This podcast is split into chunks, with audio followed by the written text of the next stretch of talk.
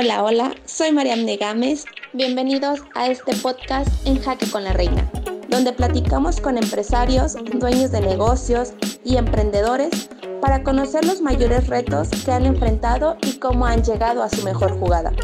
Bienvenidos.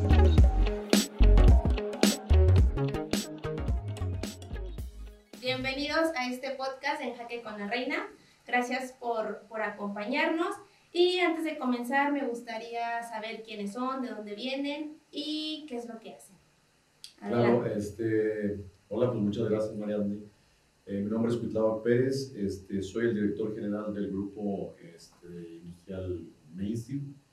Este grupo lo conforman cuatro empresas aquí en Aguascalientes, una empresa en Estados Unidos, y este equipo pues, es el que encabeza el, el, el, quinto ente o la quinta entidad el grupo industrial, el MAINSI, que es el Centro de Investigación y Desarrollo. Eh, ¿Qué tal? Buenas tardes, yo soy Luis Francisco Ornelas, soy ingeniero biomédico de profesión, egresado de la Autónoma de Aguascalientes. Yo en el Centro de Investigación estoy como responsable de los proyectos del área médica y de Industria 4.0. Okay. ¿Qué tal? Buenas tardes. Mi nombre es Jonathan Hernández. Soy egresado del Tribunal de Aguascalientes, del ITA, ingeniero electrónico.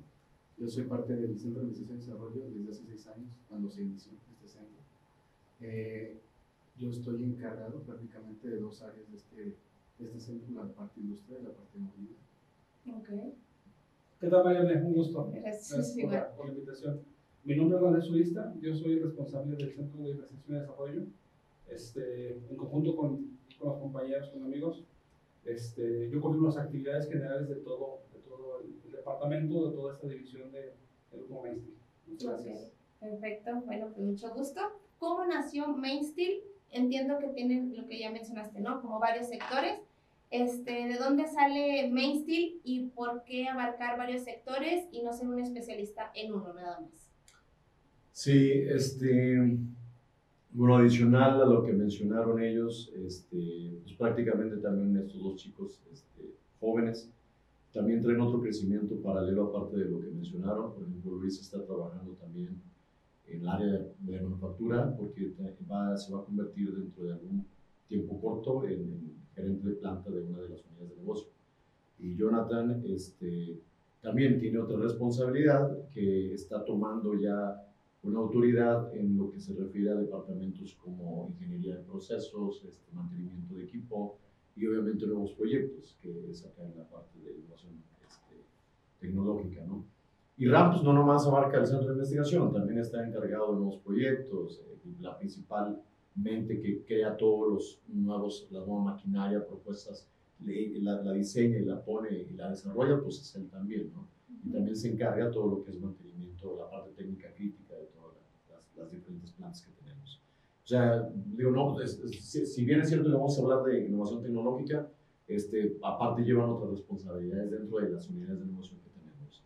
Okay. Mainstream nace hace 16 ah, años, un poquito más de 16 años, gracias a una oportunidad que nos brindó el grupo japonés Tachies. En el 2005 tuvimos el primer contacto con el grupo japonés Tachies y para 2000, a finales de 2005 hubo oportunidad de hacer unas pruebas. Ellos este, nos ven potencial y nos dan la oportunidad de comenzar con un proceso de ensamble de soldadura de partes metálicas. Con ese proyecto se crea el acta constitutiva, se crea este, la oportunidad para crear una compañía y entonces en realidad nosotros nacemos y existimos gracias a la oportunidad que nos brinda el grupo con esta ¿no? Ellos, ¿quién es Tachies? Pues es el, un monstruo a nivel mundial que hace asientos y aquí en Aguascalientes es el que le suministra todos los asientos a las plantas de Nissan. Pero después de esa oportunidad, pues nosotros tomamos la decisión de no poner todos los huevos en la canasta. Es una estrategia que armamos de los primeros dos años para poder comenzar a diversificar. Después nos fuimos con diferentes clientes y este, después de tener ya cuatro clientes diferentes, porque trabajamos en ensamble de partes metálicas, ensamble de soldadura de partes metálicas, tubo estructural, alambre estructural y estampado de partes metálicas. Y ahí nos fuimos buscando más clientes cuando ya teníamos esa experiencia, esa expertise, ¿no? Este, y, y, luego ya años después comenzamos este, a invertir para meternos a otros sectores, como es el comercial, y años después este, al desarrollo de tecnologías de la información, y años después, que fue hace cuatro años, si no me equivoco, este, a la agroindustria. Y hace seis años este, tomo la decisión de crear un centro de investigación después de un viaje por Japón, este, que ahí es donde cambia radicalmente mi mentalidad acerca de los negocios y el desarrollo de proyectos. Sí, claro, digo, Japón es un monstruo, tanto en educación como en tecnología, ¿no? Y economía. Sí, claro, que, que, va, bueno, yo digo, va de la mano con la educación. Así es. Porque justo estaba este, leyendo de que Japón, después de la Segunda Guerra Mundial, era como México, o sea, todo, pues no sé, no tenían como esperanzas. Y entonces... ¿Ha destruido Japón? Sí, claro. Entonces como que pues no ni casas, ni trabajo, ni nada, y ellos mismos cómo fueron como evolucionando y esa parte de salir adelante, pero por ellos, ¿no? Y no por el gobierno, justo leía eso, no es culpa del gobierno, que muchas veces nosotros es como que es que el gobierno no se apoya, y es que el gobierno no sé qué. Entonces entiendo la parte que te cambio ese, ese chip completamente. Sí, la, la parte cultural de Japón es impresionante.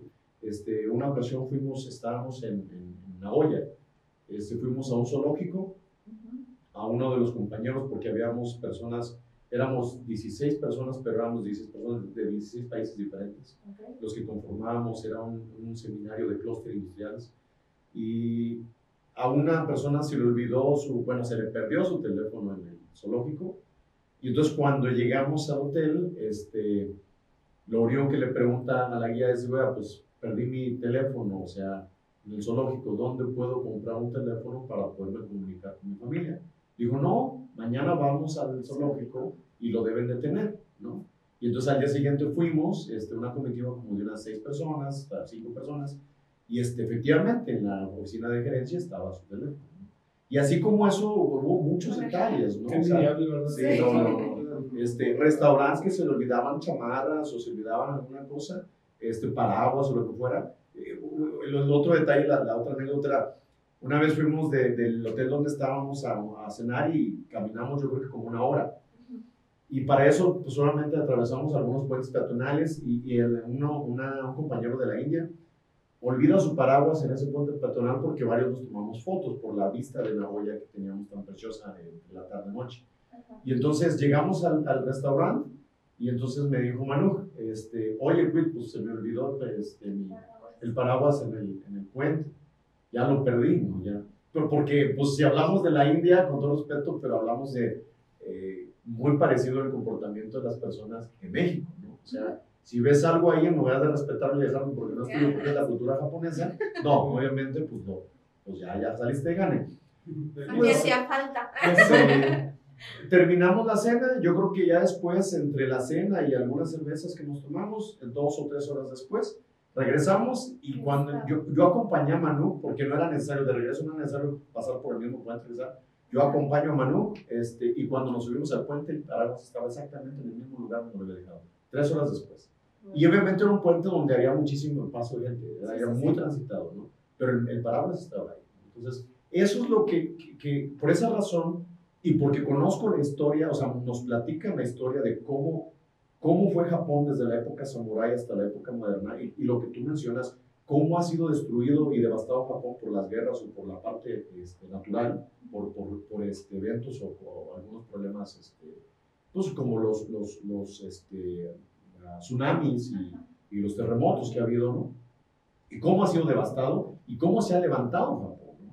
Con estrategias donde, donde el mismo gobierno genera esas estrategias en conjunto con la iniciativa privada, con la parte este, académica, con la parte científica. Y entonces, en conjunto, este, pues hacer estrategias para decir, vamos a desarrollar todo lo que Japón requiere. ¿no? Y uno de los problemas graves de Japón, o, dos problemas graves que tiene, primero es que no colinda con ningún otro país. Está aislado, completamente. ¿no? Es un archipiélago de, de, de varias islas, ¿no? es un conjunto de varias islas. Y el otro problema es que su territorio pues es muy rocoso y muy montañoso, o sea, no tiene mucha área fértil, pero es uno de los este, países con una de las mejores tecnologías en la, en la agroindustria. Y entonces eso es lo que sorprende muchísimo. Y si hablas del sistema de trenes, y si hablas del sistema educativo, y si hablas sí, de los centros de investigación y todo lo demás. Y seguramente pues está en todo el mundo, ¿no? Sí. Este, obviamente como su espacio es tan reducido, este, Le sacan mucho provecho. aprovecho y empiezan a sacar las compañías para todo el resto Sí. del, del mundo. Digo, aquí en Aguascalientes no sé cuántas compañías hay japonesas, pero pues es un porcentaje muy alto. De hecho, quiero compartir yo algo, eh, leí el otro día de la filosofía de las empresas japonesas y hacía mucho clic con lo que el ingeniero nos, nos platicaba justo esta semana respecto a él, que digo, hasta la fecha, gran parte de las utilidades o todas las utilidades de la empresa las revierte y es justo la filosofía Sí. japonesa en las empresas y por eso el, y el por qué hay gigantes este, tecnológicos japoneses y en, en cualquier rama pues que se desarrollan ellos hablan de que la empresa es como tu bebé. O sea, realmente hasta los primeros 20 años de vida, 18 años, es estar inyectando, inyectando, inyectando dinero para que, como pues un hijo esperas que después ya de la mayoría de edad, Ya empiece ya a, a sea autosuficiente. Justo, bueno, sí había escuchado esa parte de los 20 años y también algo importante es que no invierten solamente como en su empresa, sino en la educación de, o sea, en, en las escuelas y cosas así, ¿no? Entonces no se quedan como que nada más lo mío, lo mío, sino es como una ayuda social colectiva de todos, o sea, para que todo, pues todo el país crezca, ¿no? Entonces es súper diferente a lo que nosotros hacemos. Hablando de Main Technology, ¿qué ha enfrentado al desarrollar esta tecnología? Digo, yo, yo sé que cada uno de los cuatro tenemos una perspectiva diferente, porque obviamente cada uno de nosotros desarrolla una actividad muy específica, pero yo puedo hablarte del inicio. Eh, Jonathan, por ejemplo, es el único sobreviviente de la primera generación que contraté este, para crear el Centro de Desarrollo. Este, de, uno de, de un grupo de chicos multidisciplinarios de diferentes áreas, este, como mecatrónica, electrónica, mecánica, química, este, y, y- y no recuerdo cuándo era el grupo, pero eran 10, 12 aproximadamente, de, de 10, 12 personas las que contratamos en, eh, hace más de 6 años, en diciembre del, do- del- de hace 6 años. ¿Qué, qué es lo que quiero comentar y mi mayor eh, complicación cuando creé el centro de investigación? Porque obviamente digo, el- ellos también van a dar al- al- alguna opinión respecto a todo ese proceso complicado que se vive en el desarrollo, en, lo que es un proceso de investigación y desarrollo, sobre todo en la parte de desarrollo de tecnología, en un proceso de desarrollo de tecnología. Para mí en lo personal, lo que más me complicó es la mentalidad del mismo mexicano. Eh, tenemos una idea implantada desde que nacemos de depender de. Es decir, México depende muchísimo de Estados Unidos para poder tener una economía estable. Porque este, México, por ejemplo, el PIB, el 100% del PIB de México depende en un 80% de sus exportaciones. Pero el 80% del 100% de lo que exporta México va para un solo país, que es Estados Unidos. Ahora, no es malo, pues, pues depender de tanto de un país, pues es muy riesgoso, ¿no? No es malo, no, porque obviamente, pues al final, si las cosas están bien estables, México tiene una, una capacidad económica muy, muy atractiva, donde la, la gran mayoría de ese talento pueda ser aprovechado este, para poder desarrollar tecnología mexicana. México tiene muchísimos centros de investigación y desarrollo, muchísimos, o sea, aparte de las universidades que mencioné, estamos hablando obviamente que México tiene una cantidad de centenas de, de, este, centros de investigación y desarrollo. Nada más la pregunta es, ¿por qué ninguno de esos centros de investigación y desarrollo ha desarrollado tecnología para que México tenga sus propios productos y satisfaga su demanda interna, ¿no? Y no dependa tanto de países como Estados Unidos, Canadá, este, toda la parte de Europa y Asia, sobre todo también, ¿no? ¿Por, por qué esos centros de investigación se dedican solamente a justificar la gran mayoría este, el, el presupuesto que reciben con los famosos papers, que son hacer una investigación y al final de cuentas la suben para justificar todo el presupuesto que tiene cada centro de investigación. Pero ¿por qué esas investigaciones no van enfocadas directamente a la solución de una problemática o de una necesidad que tiene un sector específico en México? Porque no existe ese entorno, porque no existe ese sistema, porque no existe esa cultura, porque no existe esa estrategia en México. Por eso mismo hay tanta fuga de talentos y tanta fuga de cerebro pues, este, en México, ¿no? Son reconocidos, sí, hay, hay gente que es impresionante en lo que hace este, pues, en la NASA o en el MIT o en Europa, en Alemania, en, en, en, en Japón inclusive, hay Sí. talento mexicano en todo el mundo. Y por ejemplo, ¿qué consejo le darían a alguien que quiere hacer tecnología, que le gusta y que, o sea, tiene el talento, pero no sabe, o sea, a dónde dirigirse, qué hacer? O sea, ustedes ya lo están logrando, ¿qué le aconsejarían? Sí, mira, a mí me gustaría que intervenir porque creo que puedo contar de este, mi caso, mi experiencia, qué pasó conmigo. eh, que seguramente es el caso de muchos mexicanos este, hidrocálidos, pues, que tienen la misma situación. Nada más complementando el comentario anterior, yo creo que todos coincidimos que por talento no es, o sea, un mexicano es igual este, capaz que cualquier otra persona en el mundo. Eh, también creo que ese tema, como dice el ingeniero, de, de, la mentalidad y al fin y al cabo, pues sí va a ser algo que va a llevar mucho tiempo cambiar. Eh, mentalidad en dos sentidos. Uno, en el, estamos acostumbrados a trabajar muy individualistas, con nuestras potencias, realmente es mucho de compartir, es, así es y, el tema relacionado con eso, pues de la corrupción también, que ya mencionaba el, ingeniero. O sea, al fin y al cabo, corrupción hay en todo el mundo, eso está claro. Pero los niveles que hay aquí en México son los que hacen que no sea posible este, progresar en ese sentido. Pero también, digo, mentalidad muchas veces es como, pues, que es político, esto y lo otro, y creo que, pues, poco a poco, digo, nosotros como grupo de personas estamos tratando de romper ese, ese ciclo y desde las acciones diarias, pues, que hacemos este, todos los días Digo, a mí me ha tocado más de una vez este, en acciones tan simples como me pasé el alto, llega el, el tránsito y, sí, o sea, tener que pagar una, una, multa, porque ¿cuántas veces no hemos hecho de pues, darle la, la mordida, ¿no? Para, para, evitar eso. Entonces, volviendo a, la otra pregunta, mira, mi caso es muy particular porque yo eh, me dedicaba este, a, yo soy, soy muy enfocado a la programación, en la parte electrónica, pero más en la parte de software. Entonces, yo en programas de emprendimiento que llegó a ver aquí convocatorias este, tanto nacionales como locales, llegué a participar. E internacionales. E, internacionales, así es, llegué a participar y apoyado por este, gobiernos, eh, tanto municipal como estatal, para poder irme a programas internacionales, como menciona el ingeniero. Entonces, por ejemplo, ahí puedo decirte, hay apoyo, sí hubo apoyo en, en ese entonces con diversos programas que, que existen. Fui, este, fue donde también tuvo un rompí un paradigma muy grande que yo tenía, que es, yo soy igual de capaz que el taiwanés, que el chino, que el americano, porque pues nos veo igualitos, o sea, realmente yo me veo a nivel de, de ellos. Participamos en, en, conjunto, pues en equipo, y ahí fue donde vi muchas cosas. Yo a mi regreso llegué como muy, revolucionado. Yo, digo, al ingeniero lo, lo seguía de, de años a través de las redes sociales. Cuando regreso, mm, pues no, no, te puedo decir por qué lo hice, realmente me sentía como que, digo, revolucionado y lo primero que se me ocurrió fue escribirle un mensaje pidiéndole eh, mentorías para a partir de mi proyecto, ya no, sino que no solo quedara en un proyecto universitario o en un proyecto simplemente, sino que empezara a, a generar y como él, él menciona, apoyar a emprendedores para que se conviertan en empresarios en, en algún momento. Entonces le escribí este, explicándole toda la trayectoria así resumida eh, del programa del que acaba de llegar.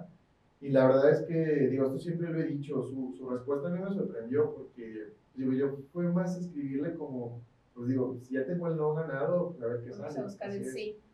Y la forma en la que me contestó, ¿sabes qué, Luis? Quiero, pues hay que vernos para que me platiques más de lo que estás haciendo. Y ahí fue cuando lo conocí, me platica lo que él está haciendo y para mí fue como de, o sea, literalmente conocer como, pues, a la luz, el paraíso, porque dije, no manches, no pensé que en Aguascalientes estuviera haciendo eso.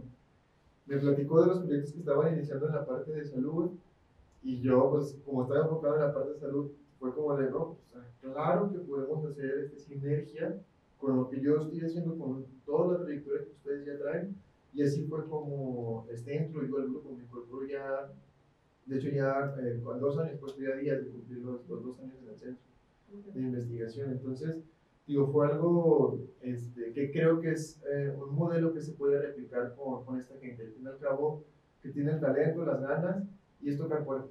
O sea, tocar puertas, así es. Seguramente va a haber un montón de no. Eso sin duda, y es parte de todas las historias de éxito. Pero va a haber una eh, probablemente a mitad del camino, al final, pero que te va a dar el, el sí, donde todo va a tener este sentido. ¿Algún consejo? Yo, yo, me quedé sin palabras. ¿Algún consejo? me quedan en nada.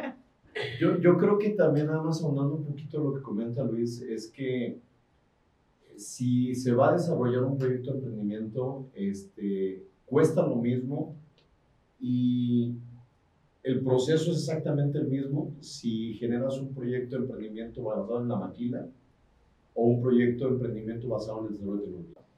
El problema es que la mayoría de lo que se exporta es maquila o es maquilado, son productos o partes maquilados a México. La mayoría de ese 80% que exportamos, ¿no? Entonces, cuando hablamos de maquilar, ¿qué significa? Que México está caracterizado porque es un país que ofrece una muy buena mano de obra. Eso es todo lo que puede ofrecer. Este, si hablamos, mira, voy a poner un ejemplo bien rápido que lo he puesto en muchos lados. Si nosotros ahorita analizamos la, laptop que tú estás utilizando, los micrófonos que, que, estamos utilizando aquí, las cámaras que tienes ahí, este, dime si alguna de ellas es de marca mexicana. Si nos vamos a, a, a, parte de la oficina o a parte de lo que son los procesos este, en la parte textil que ustedes tienen, de las máquinas, de toda la herramienta que tienen, dime si alguna de ellas es de marca mexicana. Si, si vas a tu casa y obviamente te metes a, a, lo que es la cocina y ya ves cualquier equipo, al cuarto de lavado y ves cualquier máquina, bueno, equipo en este caso, este, y dime si alguno de ellos es de marca mexicana. No existe. Entonces, obviamente, mucha gente puede estar o no de acuerdo con lo que estoy mencionando, pero una realidad es que México no desarrolla tecnología. Por eso mismo nosotros tomamos la decisión de sí comenzar ese proceso, que no es nada fácil, porque la misma gente es la que está en contra de, la misma gente está con esa mentalidad dependiente de, o sea, si, si la mayoría de los papás de antes era, estudia para que encuentres un buen trabajo. Nadie les dice, estudia para que crees eh, un negocio y que tú generes este, desarrollo económico, que tú generes fuentes de trabajo y que obviamente tú tarde o temprano pues tengas la posibilidad de tener una vida mejor, ¿no? Este, eso, para eso no nos educan y el sistema educativo mexicano no está enfocado en eso, en lo más mínimo. Sí, algunas universidades tienen algunos talleres, tienen algunos laboratorios, pero el sistema educativo en México no, está totalmente enfocado en eso. O sea, está simplemente para preparar buena mano de obra, buen talento para ofrecerle un buen ingeniero o un buen profesionista a una empresa. Digo, eso es el primer el problema que tuvimos. Nos trabajó para, perdón, para tener ese horario, ¿no? Hasta desde chiquito, o sea, un niño de 5 años levantarlo temprano para que vaya a la escuela, o sea, como que irlo formando esa parte, como que no. Sí, claro, pero aquí viene un que el ingeniero. Eh, concuerdo totalmente en la parte que es la mentalidad, porque recuerdo cuando conocí a fue una semana tecnológica, sí. él iba dando una conferencia en esa parte. Nosotros, bueno, una parte de mi equipo era de un concurso que hubo en la escuela de robótica, me parece.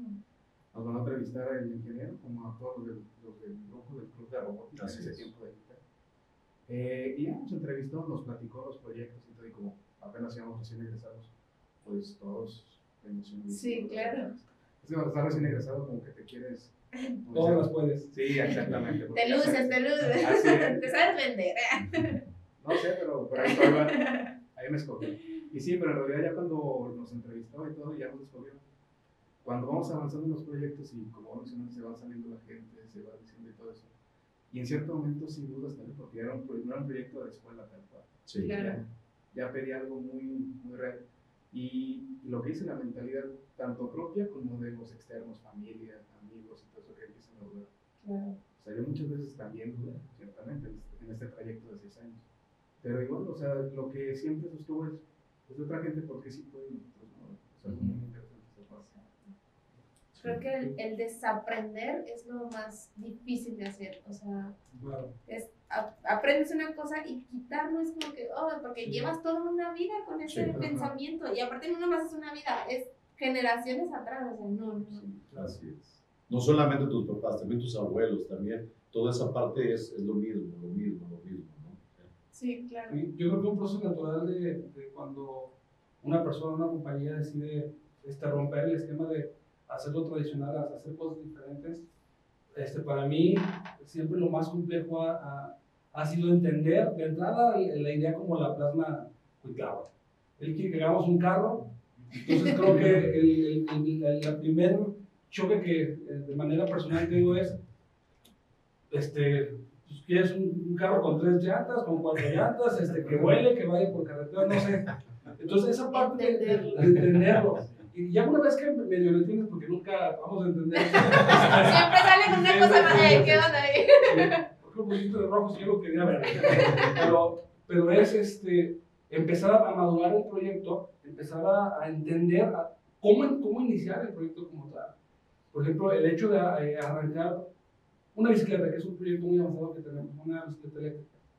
Este, por dónde incluso empezar el diseño. Empiezas por las ruedas, empiezas por el motor, por el manubrio, Es un tema bien, bien, es un, es un, es un conflicto totalmente este, que tienes que romper y dejar las, las, las, cosas tradicionales. Sí, te voy a decir por qué tiene sentido lo que dice Ram. Lo que pasa es que normalmente todos los negocios, este, y sobre todo en la parte de manufactura, en la parte maquila, lo que hace, lo que hace el cliente o lo que hace la cadena de suministro es, el cliente te manda el proyecto, te manda los planos, y tú, tú ya nomás lo interpretas y dices, ah, ya sé qué voy a hacer. Es decir, no piensas, no eres creativo, solamente ejecutas lo que el cliente te está pidiendo. Lo que ya sabes, o sea, cómo va. Cuando, cuando entramos en este proceso de investigación y desarrollo, lo que tienes que tener es una capacidad creativa, o sea, totalmente diferente a todos, o, o por lo menos tenerla, porque si, no la, si, si hay una persona que elegimos para estar dentro del equipo de investigación y desarrollo y no tiene creatividad, no va a funcionar en el equipo. ¿no? Entonces, el, el, el comentario de RAM va enfocado a eso que, que, la capacidad creativa que debemos de tener es prácticamente la base de todo lo que hemos hecho en más de seis años. Y, y luego, y aparte, tú podrás también mencionarles respecto a no solamente la mentalidad, sino el hecho de comenzar a desarrollar tecnología que ni siquiera teníamos idea que existía, ¿no? Con componentes, sistemas, y me refiero, por ejemplo, al ventilador este, mecánico para respiración asistida, ¿no? O sea... Sí, sin duda. De hecho, lo que decía Jonas, yo creo que ahorita eh, el grupo que estamos conformando el centro de investigación ya eh, tiene en común esta mentalidad de la que hablaba, hablaba, el ingeniero. Ya hemos roto todos, por supuesto, a través de un proceso difícil, tanto interno como a través de, esta mentalidad que, como dice, todos creemos, pero que de alguna manera supimos adaptarnos, adaptarnos y hoy yo puedo decirte que todos estamos convencidos de que somos capaces de hacer cualquier cosa que te imagines. Realmente puede soñar, eh, sonar muy soñador, pero me atrevo a, decirte que cualquier proyecto que nos propongas, te imagines, lo podemos realizar. Eh, complementando lo que decía el ingeniero, yo por ejemplo soy ingeniero biomédico, estaba más enfocado al área de la salud, al área hospitalaria. Para mí, eh, conocerlos a ellos, expertos en el área de manufactura, metal, en la parte automotriz, fue como una combinación muy padre porque él mencionaba un proyecto de ventilador mecánico. Para ellos muchas cosas de esas, pues era como, pues es un ventilador, es muy factible. Para mí en un inicio fue como, no, pues que no es cualquier cosa un ventilador de inicio, ¿saben cuánto cuesta un ventilador? O sea, están pegándole el millón muchos de esos equipos. O sea, de inicio por el puro costo, pues yo me asustaba porque no debe ser cualquier cosa, o sea, no cualquiera puede poder hacerlo. Ajá. Recuerdo, y es una anécdota que platicamos mucho, yo creo que se acuerda, sí. por eso se ríe.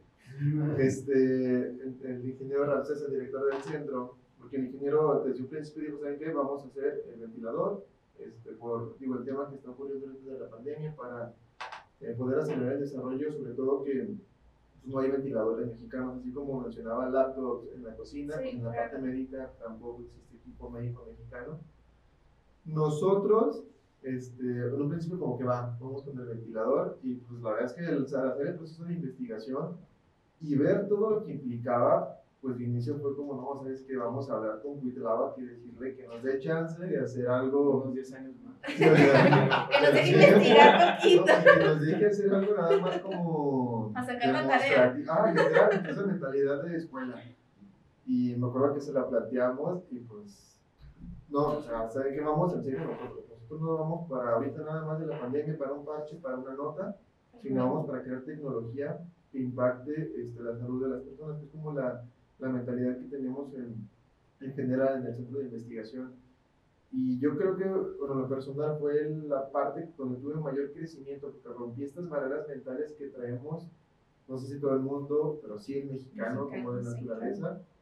eh, romper esa barrera y la verdad es que digo, estaría muy, muy padre compartirte todo el proceso, sobre todo en este proyecto, de todos los cambios y crecimiento que tuvo porque si tú ves lo primero que presentamos, de lo cual nos sentíamos muy orgullosos, o sea, porque era, wow, o sea, lo que hemos logrado, a lo que hoy tenemos en día, no, o sea, créeme que dices, no, esto no es lo mismo, o sea, lo primero con esto no, no es lo mismo, porque yo te puedo decir, yo que tengo contacto con muchos proveedores y el compartir esta tecnología que desarrollamos, eh, ni siquiera la creen, o sea, dónde están ubicados, quiénes son, o sea, no los habíamos escuchado este, a ustedes como Messi. Ujú. Y digo, es, es eh, al final que un proceso eh, normal de desarrollo, lleva tiempo, pero yo creo que ya estamos en la parte eh, donde se va a dar el boom de todos los proyectos y las áreas que estamos este, desarrollando. Sí, añadiendo un poquito lo que dice Luis, yo creo que el ventilador fue pues, un proyecto muy, muy retador en su momento. O sea, sí fue totalmente la mentalidad. Yo creo que fue el proyecto como parteaguas dentro del área. Perdón que interrumpa, Luis, antes que se me olvide, Luis y Jonah. Este, tan retador fue y tan, tan padre se desenvolvió el equipo que eh, al principio creer que era una tecnología inalcanzable, menos en los tiempos que estaban este, eh, planeados, eh, al día de hoy, esa tecnología que desarrollamos no solamente cumple con los, con los requerimientos o estándares de la parte médica, también está en proceso de patente un sistema de el ventilador. O sea, somos, eh, bueno, no lo sé si hay, si hay alguien más en el mundo que tenga ese dispositivo que tenemos nosotros para el ventilador. Hasta el día de hoy está todo en el tema de investigación, parece que va muy bien, sin duda yo creo que vamos a, a- a obtener una patente en un, bueno, ahora hablando de la parte mecánica, este, un orgullo, un- un- una satisfacción el hecho de, en conjunto con el equipo, participar en un proyecto médico es totalmente ajeno a lo que yo venía haciendo a lo largo de 20 años de, de profesión y, y lleg- llegar al logro, el objetivo de casi obtener una patente en un sistema de este tipo. O sea, Que, que de repente la gente cree que obtener una patente es muy fácil, ¿eh? pero Sí. uno de los procesos más difíciles, porque toda la gente de repente dice, en las incubadoras, aceleradoras y a veces en las universidades es, ah, bueno, nosotros solamente estamos preparados y, y lo que hagas aquí se registra en patente. No, no, tener una patente significa que tú desarrolles algo que no existe a nivel mundial. Es decir, que tú inventes, que tú crees algo que no existe a nivel mundial. Sí, claro. Y entonces mucha gente cree que hay cosas que no se han desarrollado. Y cuando las primeras ocasiones que sometimos algo a patente, decir, no, pues es que hay 50 sistemas iguales. Pero ¿no? se me acaba de ocurrir. Exactamente, sí, exactamente. Sí. Y, y no, no, la verdad es que eh, no, a todos aquellos que hablan que con nosotros sí, pues no, no, no. El, el simple y sencillamente, este, por ejemplo, ¿qué sí pueden lograr? Pues un modelo de utilidad aquí en México, que es una, le llaman mini patente, porque pues realmente en México hay muy pocas, o sea, Ajá. muy pocas cosas que se han desarrollado, eso solamente en México. Pero cuando hablamos de patente significa que es algo que tú creaste, que no existe, pero a nivel mundial. Porque obviamente si existe algo similar en China, en, en cualquier parte de Asia, África, Europa, este, Oceanía, donde tú quieras, en América, en cualquier parte del mundo, entonces la patente no procede porque obviamente pudiste haber agarrado esa patente, haberte colgado de ahí y no nada más haberle hecho una nueva modificación y entonces ya sacaste provecho de algo que alguien sí inventó. ¿no? Entonces por eso las patentes son muy complicadas de obtener. Ahorita, por ejemplo, tenemos dos patentes en trámite de dos proyectos. Uno de ellos es, es el ventilador. Ajá. Este, hay otro equipo que nosotros también desarrollamos para la industria y es un sistema este, en la parte de alimentos, pero alimentos para, para mascotas, ¿no? Entonces es un sistema que mezcla este, alimentos, es un cabezal que, de, de hecho, pues avienta varias, este, varios, ah, son como churros, pero, pero gira al mismo tiempo y los trenza al mismo tiempo. Entonces es un sistema que pues en- en- no, no encontramos en el mundo, ¿no? No encontramos un sistema similar. Había aquí algunas máquinas que aventaban los churros, había ah, máquinas que trenzaban, pero no máquinas que hicieran las dos cosas al mismo tiempo, ¿no? Entonces, lo sometimos a, para patente y las dos están, las dos están este, precisamente. ¿Y cuánto eso, ¿no? tiempo dura más o menos? Son años, son de dos a tres años más o menos. Ahorita lleva como un año aproximadamente. sí, Y no ha sido rechazado, significa lo que dice Ram, Ajá. es que va bien, ¿no? Y bueno, esa es una duda personal. este, cuando tienen la patente y se las dan, dura cierto tiempo, ¿no? Diez No es años, vital- Ah, es 10 años. Sí, sí, sí. Tú puedes, tú puedes hacer uso del desarrollo durante Ajá. 10 años, después, si no estoy equivocado, la patente se abre, es decir, Ujú. la tecnología la abren a todo el mundo para que el- Lo quien quiera lo pueda. Como Sí, se beneficia. Como patente vencida en las medi- en la Sí. medicina en este caso. Exactamente, es como la medicina. Ah, ya. ¿Y por qué creen que México, o sea, si tiene la capacidad de tener esta inteligencia, porque bueno, este, no creo que seamos los únicos que tengamos como esa idea de la tecnología o algo así, porque en realidad hay mexicanos que tienen la capacidad y hacen, o sea, esta tecnología. y como México no existe esta, este apoyo, se van a otros países y esos países, o sea, los apoyan y sí crece. ¿Por qué creen que México no, o sea, no nos cuida o no nos apoya en esa parte de la tecnología? Es, es, no, hay, no hay infraestructura, no hay eh, una política pública o no hay una estrategia este, pública como para que todo ese talento mexicano que existe se quede en México desarrollando este, proyectos científicos o proyectos tecnológicos. O sea, si hablamos este, de instituciones específicas que sí pueden este, acaparar algunos, solamente algunos, porque obviamente pues, no a, todos los miles que egresan este, cada semestre, cada cuatrimestre, cada año. Este, pues la UNAM ¿no? es uno de ellos, el Politécnico es otro de ellos, este, el Técnico Monterrey, este, pero de los más grandes, está en Monterrey, eh, y por ahí algunas alguna universidad de Guadalajara, este, eh, son, son, muy poquitas, son muy poquitas las instituciones este, que se dedican precisamente este, a desarrollar proyectos científicos o tecnológicos. Si hablamos específicamente del comportamiento de la industria en México o del comportamiento de los gobiernos en México, o sea, hasta ahorita yo no conozco un solo gobierno, ninguna gestión este, en, todos los años de vida que tengo, que haya tenido la, la capacidad para entender que el desarrollo de tecnología, el desarrollo, el, el, el, el trabajar sobre la innovación tecnológica, el, crear un, un, entorno en donde las empresas no sean solamente maquiladoras, sino también se generen empresas creativas, se, se, nazcan empresas creativas y esas empresas creativas significan que sean empresas que desarrollen este, tecnología para algún sector en específico, este, pues, la verdad es que no he visto. O sea, no he visto ni en la parte federal, no he visto ni en la parte estatal y no he visto en la parte municipal, ¿no? Que, que lo más fuerte es la parte federal. Entonces, si ha visto, digo, han, han nacido este, programas que ayudan mucho al emprendimiento, como el sexenio pasado, lo que fue NADEM. Luego, también con ASIR tenía muchísimos programas, ¿no? Este, y algunos otros este, programas que dependían de algunas otras este, dependencias ayudaban mucho también, por ejemplo, en la agroindustria. Yo creo que de todos los proyectos que estamos desarrollando actualmente en el Centro de Investigación y Desarrollo, hablando específicamente de innovación tecnológica, creo que el proyecto top eh, para nosotros es el ventilador mecánico para este, respiración asistida. Es un, es un proyecto que fue de lo más retórico como no te puedas imaginar. Este, un proyecto que nosotros logramos que operara en tres semanas. Básicamente en tres semanas logramos que operara, pero cuando le quisimos ya dar forma e imagen, este, lo terminamos.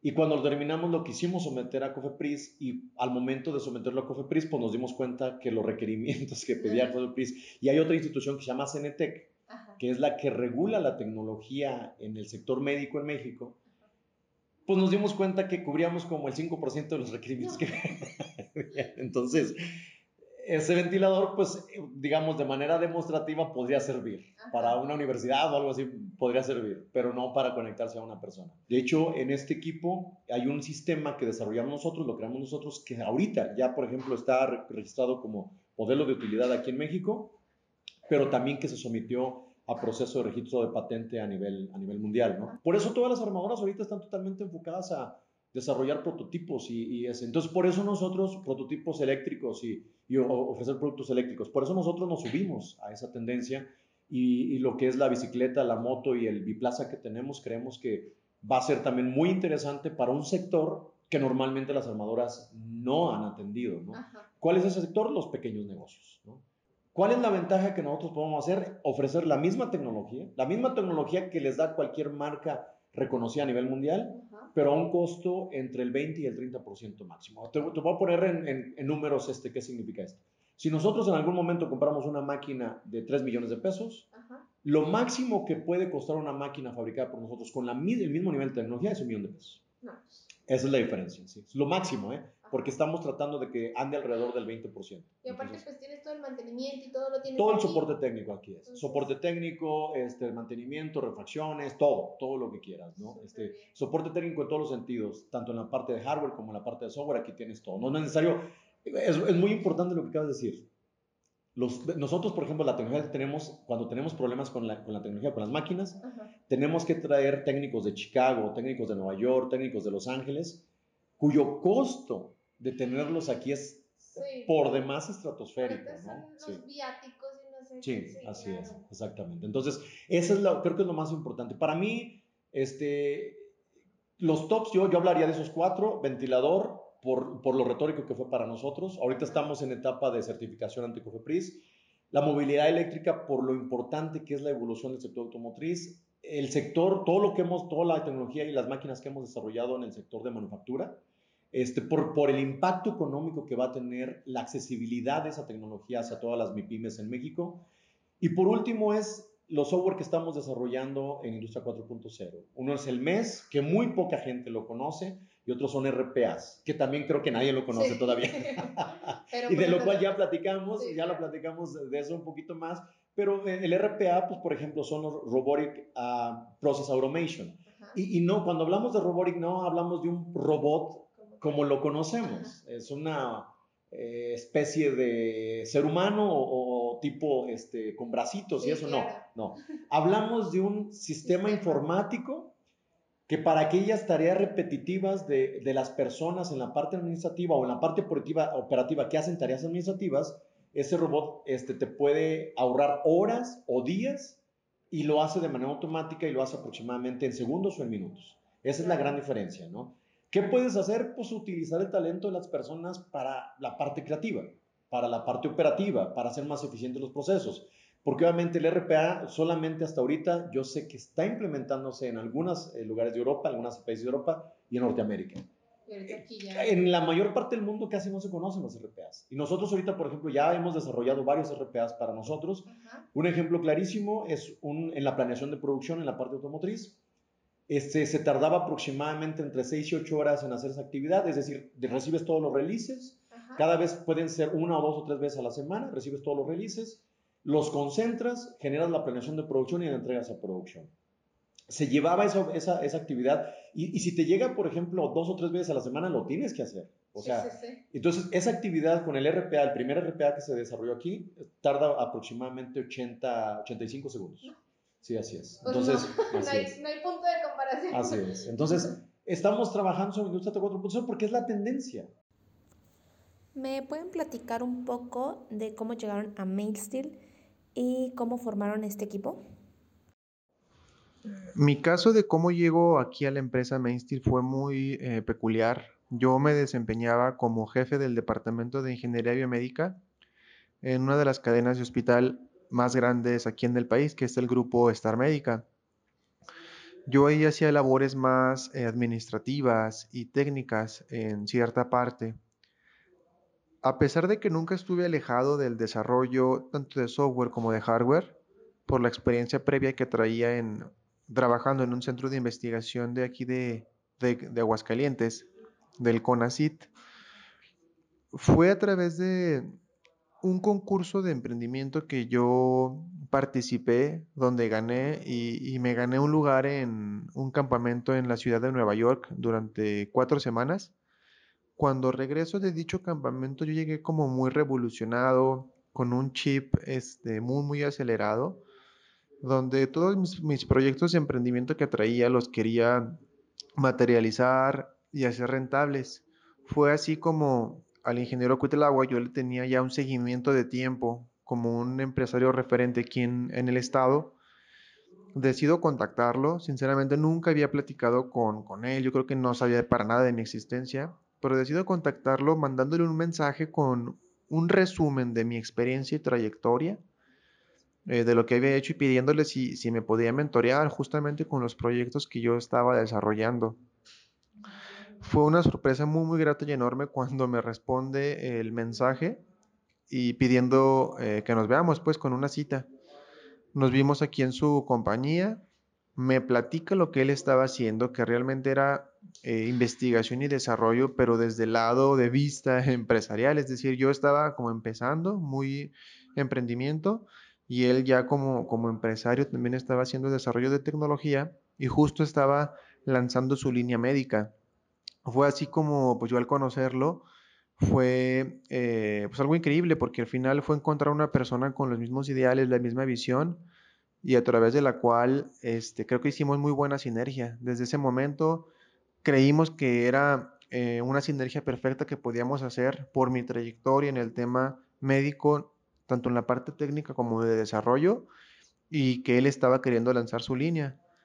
Así fue como, como pues empezamos a, laborar y la verdad es que de ahí a la fecha ha sido un, crecimiento enorme, creo yo, por parte de los dos, pero más sin duda alguna de, de mi parte y así es como nos incursionamos también en el área de, de la salud con proyectos más eh, humanos o con más eh, impacto directo en, en, la salud y vida de las personas?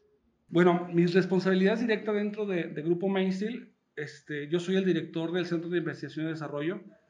Eh, yo soy el responsable de coordinar las actividades generales de todo el equipo que, que tenemos aquí en la compañía o dentro del de, Centro de Investigación. mi labor directa es darle las facilidades a cada uno de los integrantes del equipo, a cada, a cada ingeniero, para que desarrolle sus actividades ya sea de manera individual o de manera grupal. Eh, esto por este lado en el centro de investigación. Además, dentro del grupo Mainstream, eh, yo me encargo del desarrollo de nuevos proyectos, eh, así como de la manufactura o la creación de los procesos de manufactura, tanto como creación como mantenimiento y soporte de manera general, y de todos los equipos productivos del equipo Mainstream. Bueno, y por último, ¿cuál es su motivación ¿Y qué consejo le darían a alguien que quiere hacer tecnología? Eh, yo creo que en definitiva, la principal motivación que tengo yo y que me atrevo a hablar por los colaboradores de este equipo es esas ganas de querer cambiar México, dejar un mundo mejor, pero sobre todo impactar la vida de la gente, de las personas, a través de la tecnología creo y coincido con todos en que al final la tecnología es un medio para poder lograr esto. Creo que vamos por buen camino y pronto lo, lo, lograremos, porque así con, el avance que tenemos actualmente ya hemos eh, logrado cambiar, vidas. El consejo que le puedo dar a los jóvenes es pues nunca dejar de soñar, de pelear por, nuestros ideales, lo que queremos, creer en, nuestro México en el talento de la gente que, tenemos y tocar puertas, tocar puertas, este, porque realmente nunca sabemos eh, cuando esa puerta se nos abra y sea eh, una oportunidad enorme para, para poder eh, lograr nuestras metas y alcanzar nuestro objetivo. Y bueno, y mi consejo para la gente que quiera hacer tecnología es pues que lo intente principalmente. Yo creo que aquí lo importante es el hecho de, si tienes una idea o algo así, es intentarla. Que a veces hay situaciones, hay proyectos que fracasan en realidad. Y lo hemos vivido muchas veces en el centro de desarrollo. Pero el hecho de un fracaso, pues no, no define tal cual. El, bueno, da más gratificación el hecho de intentarlo que quedarte con las ganas, ¿no? El hubiera, en este caso.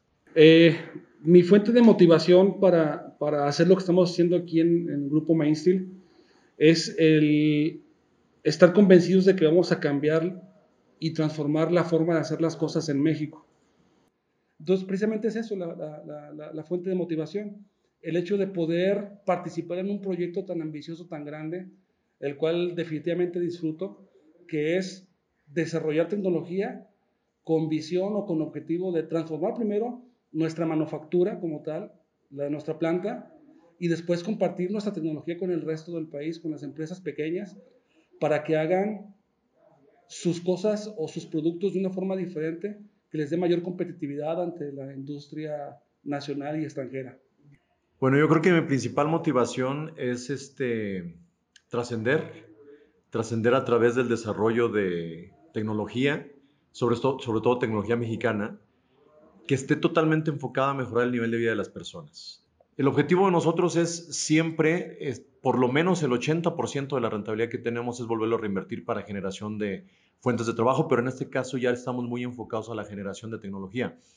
¿Y con qué objetivo final? Pues ayudar a mejorar el nivel de vida de las personas o la calidad de vida de las personas. Creo que esa es la razón principal eh, o mi motivación principal del por qué estamos haciendo esto este, en Mainstream o en el grupo Mainstream o por qué desde hace más de seis años tomamos la decisión de invertir en un centro de investigación y desarrollo. Y el consejo que les podría dar a todos, absolutamente a todos, este, como Luis lo mencionaba también en, un comentario, este, y él se ponía de ejemplo precisamente de cuando nos conocimos, Luis y yo. De hecho, cuando él me busca eh, este, para poder tener el primer contacto, es que sueñen. Todos, todos los proyectos nacieron en el sueño de una persona, ¿no? Y entonces eso es lo, que les puedo recomendar o como consejo es lo mejor que les puedo decir. No, nunca dejen de soñar. Lamentablemente también en México hay otro dicho muy, muy, muy este, malo, que, donde dicen que a qué le tiras cuando sueñas mexicano, ¿no? A cambiar la historia de México. Y se puede cambiar la historia del mundo, ¿no? Entonces a eso le tiramos nosotros soñando. Muchas gracias por compartir todas sus experiencias, motivaciones y darnos estos grandes consejos. Y nada, agradecer por haber estado aquí en Jaque con la Reina y los esperamos en la siguiente Mind Story. Hasta luego.